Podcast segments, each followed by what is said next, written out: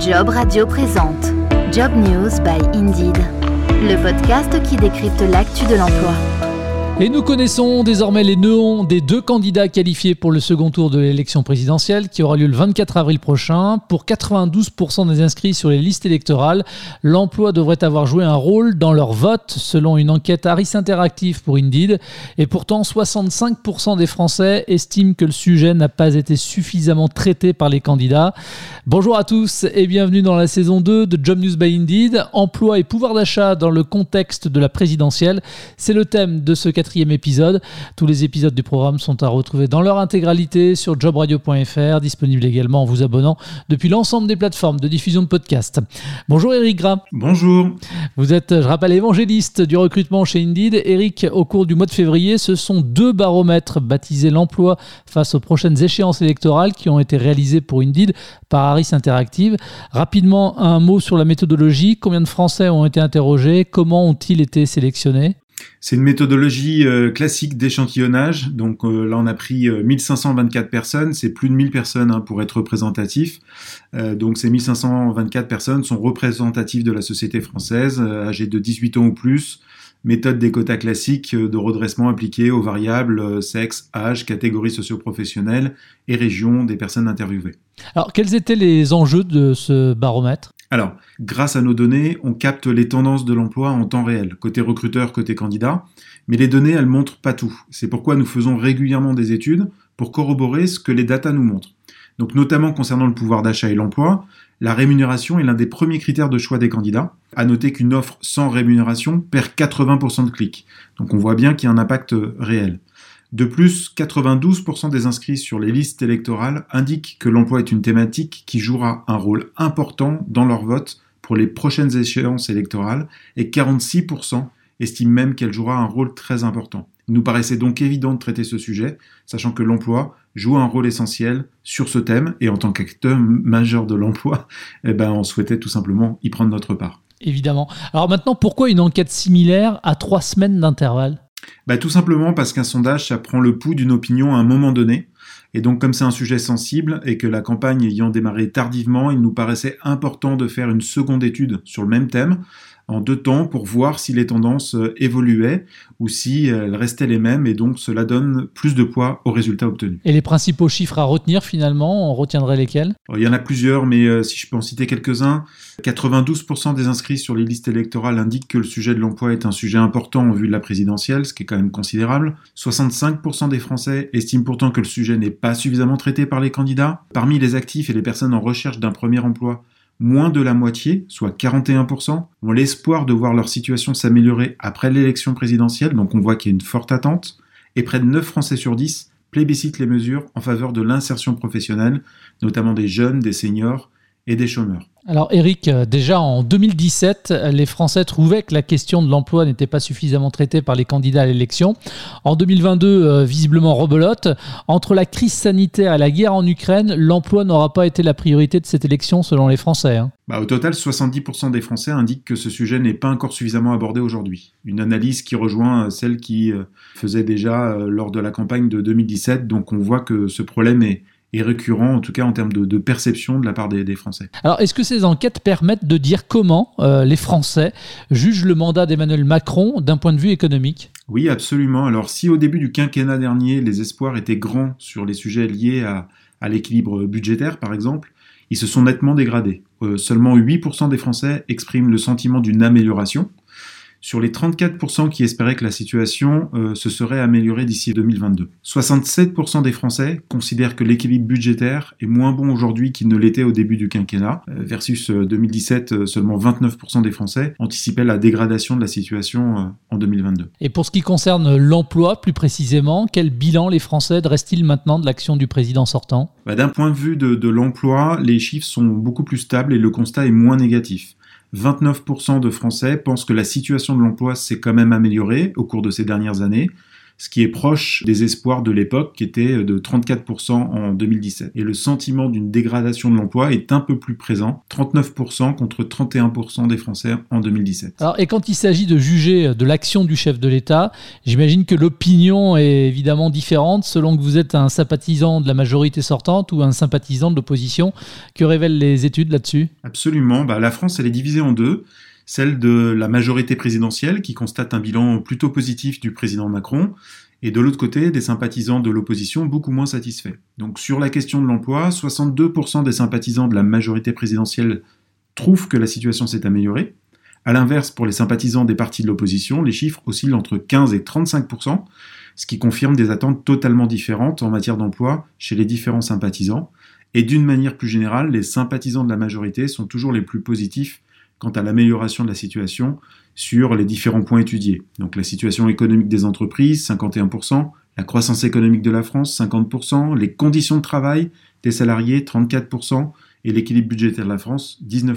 Donc ça, c'était pour la partie euh, bilan. Dans quelle proportion maintenant les Français sondés estiment que le prochain mandat présidentiel va permettre d'améliorer la situation de l'emploi en France? Et Seuls 45% estiment que le prochain mandat présidentiel permettra d'améliorer la situation de l'emploi en France.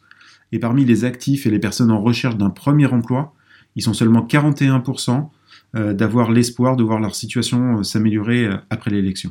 Alors au mois de février, quand ont été réalisées ces deux études successives, quels étaient à l'époque, aux yeux des Français, les candidats les plus convaincants sur les questions de l'emploi justement? Bah, À l'époque, les, les, candidats les plus convaincants, c'est qu'il n'y en avait aucun qui ressortait réellement, puisque l'étude montre qu'aucun candidat ne semblait réellement convaincre, mais il y avait quand même un, un trio de tête qui se dégageait. Euh, avec Emmanuel Macron en premier avec 41%, Valérie Pécresse avec 34% et Marine Le Pen avec 32%. Était ensuite en, retrait derrière euh, Jean-Luc Mélenchon à 28%, qui était talonné par euh, Christiane Taubira à 26% et Éric Zemmour à 25%. En termes de réformes maintenant, de mesures pour favoriser l'insertion dans l'emploi, de durée de temps de travail, quelles étaient les attentes des personnes sondées? Alors, les mesures en faveur d'une meilleure insertion professionnelle pour les jeunes à 88% et pour les seniors à 86%. La deuxième chose, c'est les mesures qui visent une revalorisation financière du travail à travers une politique de revalorisation du SMIC notamment. Ils sont 83% à le souligner, mais également une politique de hausse des salaires à destination des postes de juniors dans les entreprises privées pour 76%. Viennent ensuite euh, les réformes plus structurelles concernant euh, près de 7 Français sur 10, essentiellement la réforme du chômage et la fin des régimes spéciaux, euh, la réforme des retraites qui mobilise 59% des Français, des démarches innovantes, comme la semaine de 4 jours sans perte de salaire pour 65%, ou l'instauration d'un salaire pour les parents au foyer pour 60%, ça c'est un sujet dont on parle très très peu, qui apparaissent comme des sujets donc dignes d'intérêt quand même, avec 60 et 65%. Et enfin, les Français sont majoritairement opposés à 54% au retour aux 39 heures perçues comme un pas en arrière. Et puis cette petite dernière question quand même par rapport à cette euh, enquête à double niveau, si selon les, Français, les candidats à la présidentielle n'ont pas parlé suffisamment de l'emploi, est-ce qu'ils estiment que la question a été suffisamment traitée également dans les médias? Ben non, au total, 70% des Français indiquent que ce sujet n'est pas encore suffisamment abordé aujourd'hui. Euh, une analyse qui rejoint celle euh, qu'on faisait déjà lors de la campagne de, 2017, donc euh, bis repetita. Eric, le dernier blog post du Hiring Lab sur le volume des offres d'emploi sur Indeed.fr remonte au 18 mars dernier. Sur ordre du président russe, l'invasion de l'Ukraine par la Russie a démarré le 24 février dernier.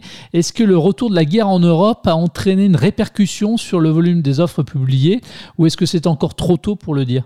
Alors pour le moment non, on constate pas d'impact négatif sur le volume d'offres qui reste en, constante progression, tout secteur d'activité confondu. Par contre, certaines entreprises et activités sont pourtant directement impactées par cette crise en Russie et en Ukraine, mais il faudra vraisemblablement attendre, d'après ce que nous disent ces entreprises, 12 à 18 mois pour en voir euh, d'éventuels effets sur l'emploi en France. À quel niveau le 18 mars euh, dernier se situait le volume d'offres d'emploi sur Indeed France par rapport à son niveau de référence pré-pandémie euh, du 1er février 2020 Alors le volume d'offres d'emploi sur Indeed en France était supérieur à, 35% à son niveau de référence euh, pré-pandémie, donc euh, mois de référence 1er février 2020. après avoir faibli sur la deuxième moitié du mois de novembre 2021, le volume d'offres d'emploi sur Indeed en France se, maintient, donc avec une, une, hausse progressive.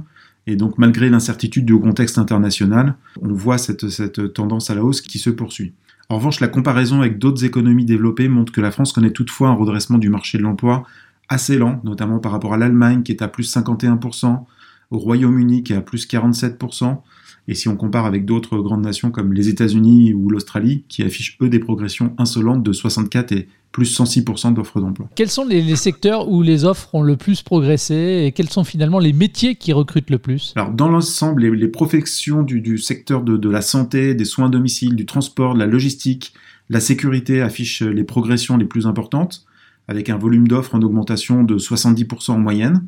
Par rapport aux 35 de tout à l'heure, c'est bien deux fois plus. Les recrutements dans les métiers du tourisme et de la restauration sont également en forte hausse sur les dernières semaines, et ça va se poursuivre euh, vraisemblablement bah, jusqu'à l'été, hein, parce qu'il y a aussi une activité euh, saisonnière très forte. Suivent de près avec euh, près de 68% de hausse par rapport à, février 2020, tous les métiers connexes au tourisme. Les métiers du bâtiment, de l'habitat, architecture, construction, installation, maintenance, affichent une progression plus mesurée de 16,5% et le volume d'offres dans les autres secteurs cumulés se situe quant à lui à, 26,7% au-dessus de la période pré-pandémique. Et à l'inverse, euh, quels sont les secteurs qui stagnent ou qui reculent? Bah, Le recrutement dans les sciences humaines et sociales, l'ingénierie mécanique ou civile ou le support informatique euh, pâtissent toujours de la crise, avec des baisses de volume d'annonces, c'est les seuls qui baissent entre 2 à 12% par rapport à cette période de février 2020. Et maintenant, en fonction du nombre de clics observés donc chez les candidats, quels sont les métiers qui a priori attirent le plus et puis à l'inverse, ceux qui attirent le moins les candidats? Alors les métiers qui attirent le plus sont les métiers de l'ingénierie qui affichent toujours des progressions de clics par annonce relativement importantes alors qu'on observe toujours une baisse du volume d'annonces, donc c'est peut-être lié à ça aussi en, termes de rapport. Pour autant, certains métiers ont vu leur attractivité relative augmenter avec la crise. Les métiers faisant appel aux, mathématiques, aux statistiques, donc les data scientists euh, notamment, affichent par exemple des progressions importantes de, taux de clics par annonce par rapport à février 2020, malgré un, accroissement des, tensions sur l'année euh, écoulée. Et sur un an glissant, les, tensions euh, sont particulièrement accrues dans le domaine des, ressources humaines et de l'ingénierie. Dans les offres publiées sur Indeed France, est-ce que vous constatez une hausse des salaires dans les emplois à pourvoir, dans les secteurs dits en tension, et je pense notamment à l'hôtellerie-restauration par exemple? Oui, alors il y a ce qu'on appelle un, phénomène de, rattrapage. Donc certains secteurs se sont alignés pour faire un rattrapage assez euh, rapide. En plus, on a basculé euh, bah, dès cet été euh, d'un marché qui était en tension, donc c'était un, un, marché d'attraction de, de candidats, de sélection de candidats à un marché de séduction. Et donc il a fallu parfois euh, ajusté. Donc quelques exemples, euh, les métiers de la garde d'enfants par exemple, on a constaté une hausse moyenne des salaires de 7% et une hausse des clics de 14,4%. La vente plutôt dans le retail, les salaires ont augmenté de 3% et les clics ont augmenté de plus 28,4%. Et à l'inverse, on va prendre l'exemple des soins infirmiers où les salaires ont augmenté de 6% mais les clics ont baissé de près de 24%. Donc parfois la hausse des salaires ne suffit pas à attirer plus de candidats parce que le marché est tellement en tension que même avec des salaires plus élevés, ça n'attire pas plus de candidats. Par contre, comme les candidats ont beaucoup plus le choix, et eh bien comme il y a moins de candidats par offre, la hausse des salaires peut faire la différence pour certaines entreprises. Alors si on continue à parler des salaires, en termes de rémunération toujours, est-ce que les entreprises sont plus transparentes dans leurs offres publiées en ligne? Ah, Toujours pas, c'est un vaste combat que mène Indeed notamment pour faire comprendre aux recruteurs que c'est ce que recherchent les candidats. Donc surtout sur un marché tendu où les candidats ont le choix, c'est un élément différenciant. Donc il faut faire preuve de plus de transparence, comme dans beaucoup d'autres pays. Là aussi, la France est, en retard, notamment par rapport aux pays du nord de, l'Europe. Cela élimine aussi en grande partie certaines formes de discrimination, notamment entre le salaire homme-femme dont on parle beaucoup. Donc c'est une preuve de transparence et de, clarté que, d'afficher les, rémunérations. Ça limite la marge de négo des candidats aussi quand on affiche la couleur dès le début. On postule en connaissance de cause, donc on sait si on peut se projeter ou, ou pas se projeter. Et tout le monde gagne du temps, parce que de toute façon, euh, le salaire, on va venir en parler euh, à un moment donné. Donc l'exemple que je donne toujours, c'est imaginez que vous tentiez de vendre vos produits à vos clients sans parler de prix, ça va être compliqué. Et eh ben, il faut considérer vos candidats comme des clients potentiels et donc il faut faire preuve de transparence. Et je terminerai juste en disant qu'il y a une directive européenne qui a été votée et donc vraisemblablement une loi va venir en France qui impose que sur toutes les offres d'emploi, on puisse communiquer euh, les salaires ou en tout cas une fourchette de rémunération. comme ça, le problème serait définitivement réglé chez Indeed et ce sera ma dernière question. Peut-être par le biais d'enquête, est-ce que vous arrivez à obtenir des indications sur le temps de réponse des entreprises de candidats qui postulent à une offre? Et si oui, euh, le constat que vous en faites? Oui, alors le temps de réponse moyen en France est d'environ trois semaines ce qui est très au-dessus de ce qui marche pour les candidats. Les candidats les plus rares, une fois de plus, ont tellement d'opportunités euh, qu'il faudrait passer un entretien idéalement dans les 10 jours. Je parle d'entretien. Après, en ce qui euh, concerne les réponses aux candidatures, le délai recommandé, c'est de 48 à 72 heures. Mais il y a à la fois la réactivité et la qualité des réponses. Donc ce qu'on préconise, nous, c'est de pouvoir traiter les candidatures très vite en disant, voilà, votre candidature est en cours de traitement et voici quelles sont les prochaines étapes pour marquer le pas. Mais ce qui compte surtout, c'est de personnaliser la réponse pour que le candidat euh, comprennent qu'on a bien lu sa candidature à lui et que c'est pas uniquement un robot qui l'a traité, et notamment quand c'est une réponse négative, pouvoir donner une réponse négative en l'argumentant, c'est un vrai plus pour l'entreprise et pour sa marque employeur. Merci Eric d'avoir répondu à mes questions. Merci à vous. Ça s'appelle Job News by Indeed, c'est la saison 2, c'est le podcast qui décrypte l'actu de l'emploi. Rendez-vous le mois prochain. Merci en tout cas de votre fidélité et à très vite. Job Radio vous a présenté Job News by Indeed le podcast qui décrypte l'actu de l'emploi.